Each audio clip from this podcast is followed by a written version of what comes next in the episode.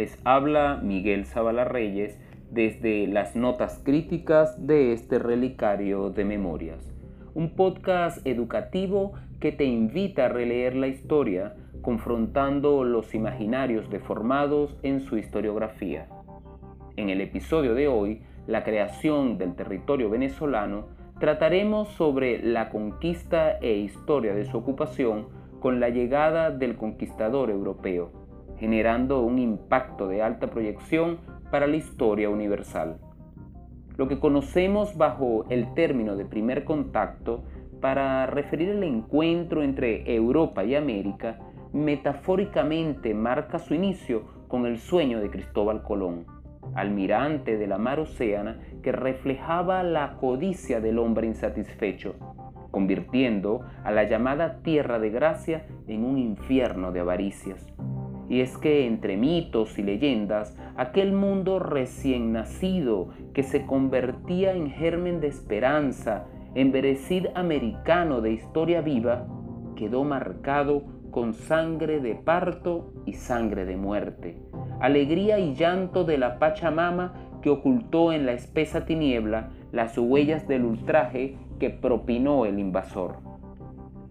En Colón, estaba marcada una obsesiva aspiración por transitar una ruta occidental que acortara las distancias entre Europa y las lejanas tierras del Catay y Zipango. Utopía sugestiva que logró convencer a la monarquía española de expandir su poderío comercial en la temprana historia del capitalismo.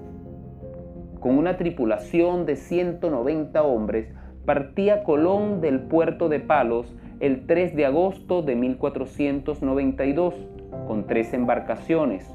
La nave capitana era la Santa María. Las otras dos, de menor tamaño, eran la Pinta, comandada por Martín Alonso Pinzón, y la Niña, dirigida por su hermano Vicente Yáñez Pinzón. Navegaron más de 30 días hacia el poniente, sin vislumbrar la tierra prometida, lo que trajo desasosiego y desconfianza entre la tripulación. Estaban todos a punto de una sublevación.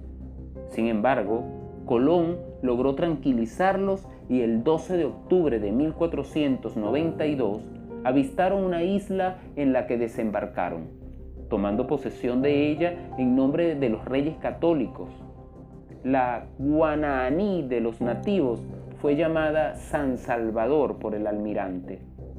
Era esta una de las islas del archipiélago de las Bahamas. No se ha encontrado específicamente cuál de ellas era, pero se asume con probabilidad de que fuese la que hoy se conoce con el nombre de Watling. La conquista del territorio americano tuvo una repercusión científica, política, geográfica y económica en la vida europea. Se amplió la visión limitada que tenían del cosmos, permitió sobreponer la razón ante la religión, aunque en acción paralela se escribía, y con tinta genocida, la historia del continente americano. Es un proceso historiográfico en el cual se estructura escaladamente la exploración del territorio, la conquista y la colonia. Mencionamos entre los primeros exploradores a Alonso de Ojeda, Juan de la Cosa y Américo Vespucio, quienes al igual que Pedro Alonso Niño recorrieron gran parte del litoral venezolano. De igual forma, destacan las expediciones del ya citado Vicente Yáñez Pinzón, Diego de Lepe y Cristóbal Guerra por el oriente del territorio. Los españoles lograron imponerse e iniciar con el siglo XVI la ocupación de la isla de Cubagua.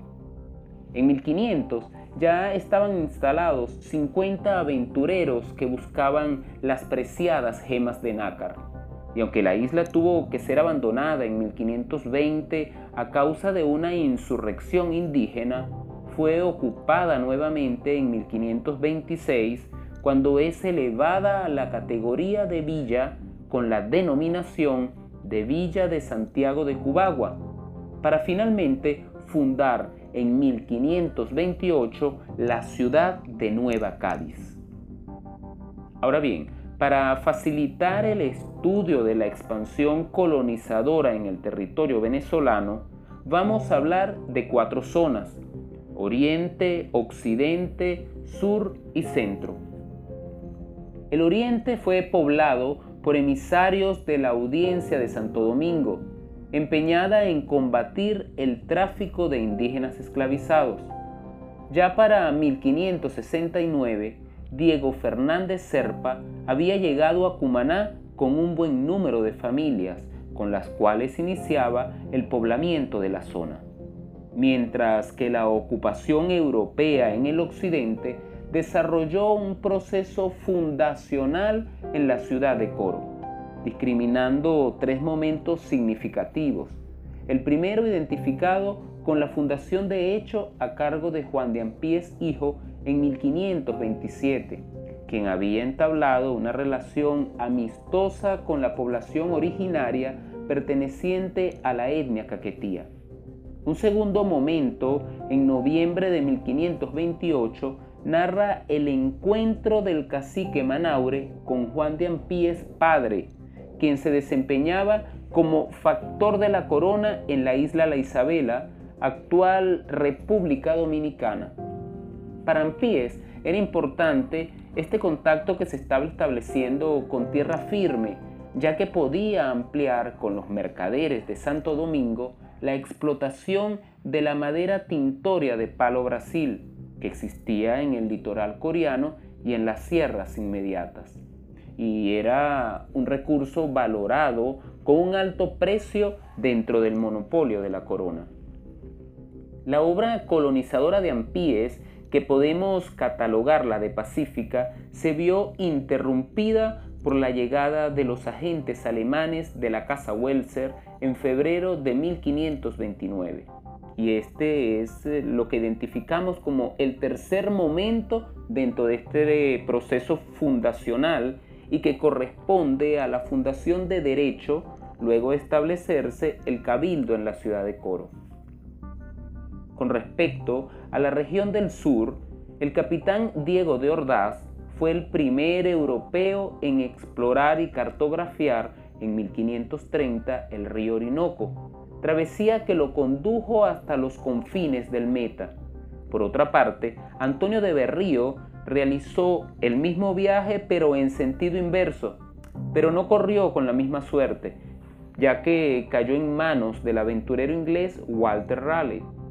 A esta copiosa lista se suma el capitán Pedro de Ursúa, quien se dirigió a la Guayana desde el río Amazonas. Nos faltaría por mencionar la región central. Su ocupación se inició en 1555 con la fundación de la ciudad de Valencia.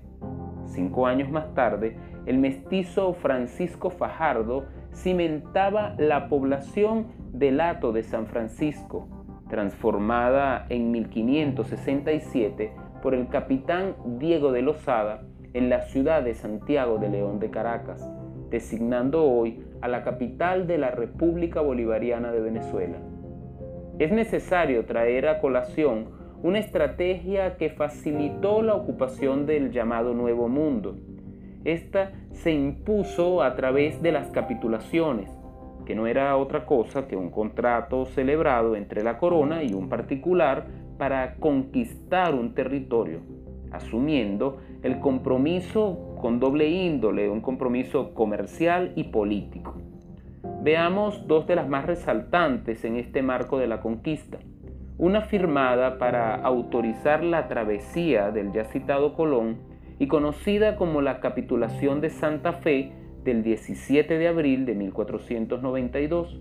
En ella, Colón recibía de parte de los reyes el título vitalicio y hereditario de almirante, el cargo de virrey y gobernador general de las tierras que ocupase.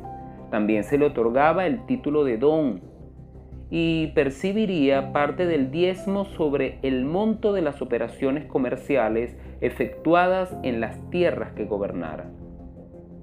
Colón, por su parte, se comprometía a llegar a las partes de la India y a buscar una isla o tierra de gran utilidad que sirviera de escala en la navegación.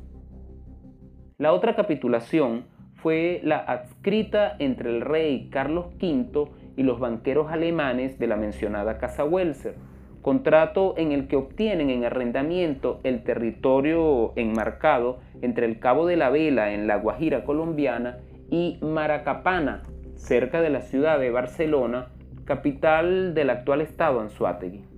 En este costero territorio, el rey Carlos I ya había emitido una real cédula el 27 de marzo de 1528 declarando constituida la provincia de Venezuela. La obligación que tenían los Welser en la capitulación firmada era la de fundar dos pueblos, que en la práctica fueron las ciudades de Coro y Maracaibo. Para ello debían llevar unas 300 personas para poblarlas. También se le exigía construir tres fortalezas y brindar el aporte de 50 técnicos para explotar las minas de la región.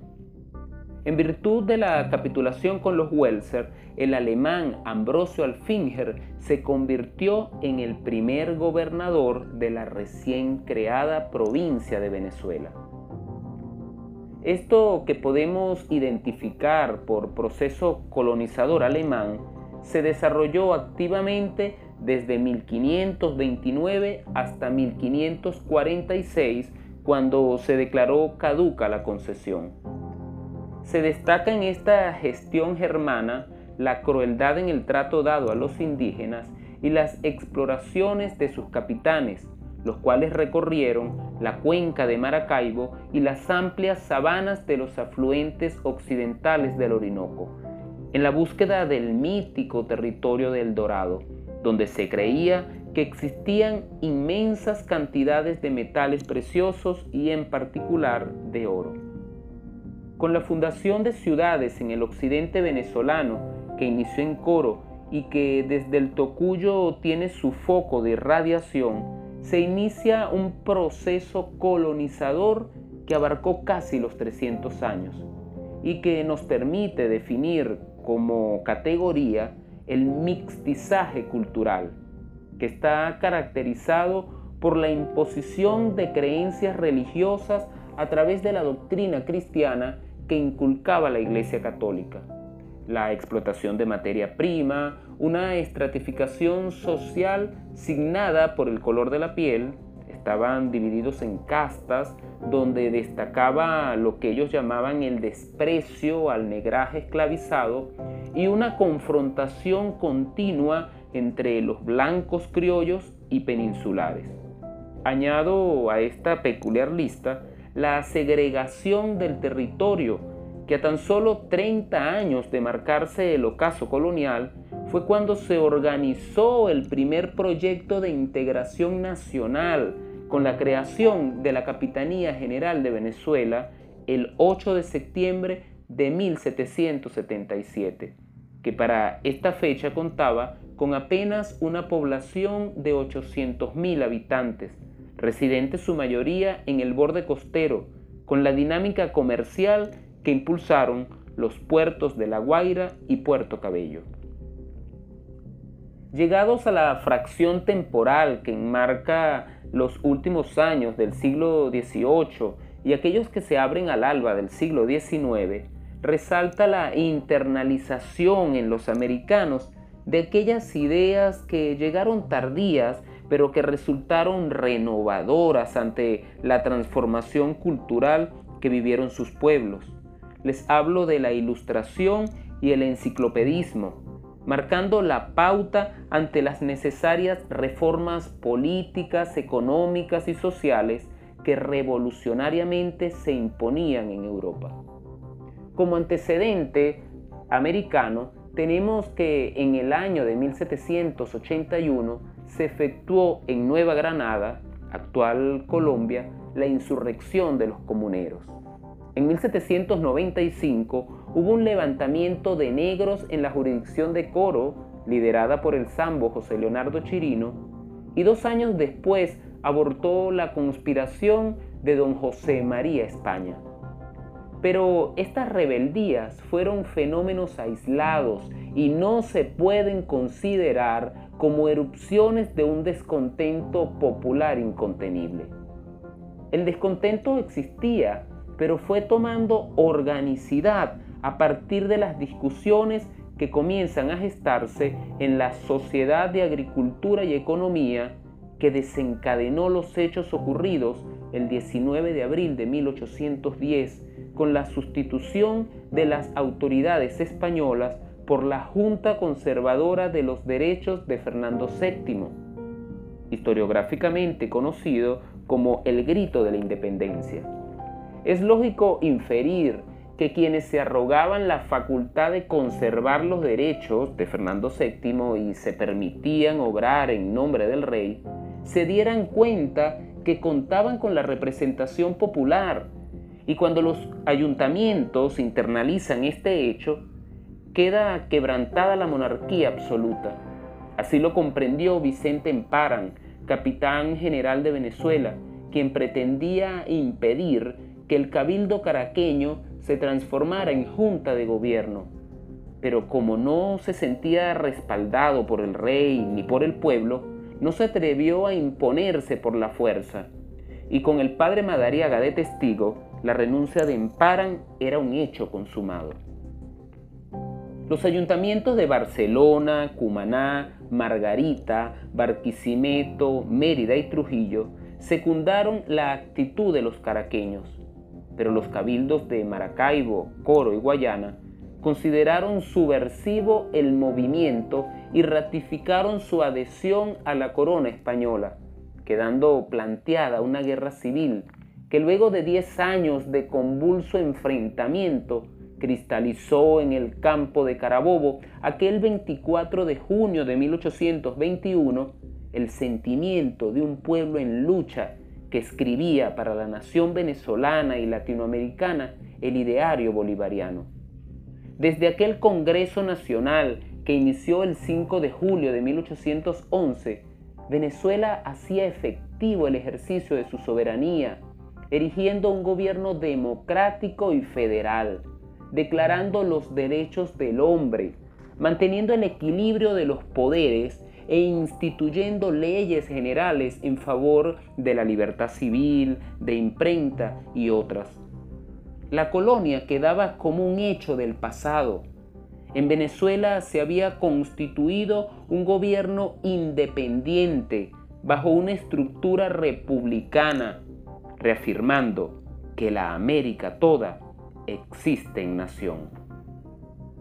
Habló para ustedes Miguel Zavala Reyes desde las notas críticas de este relicario de memorias.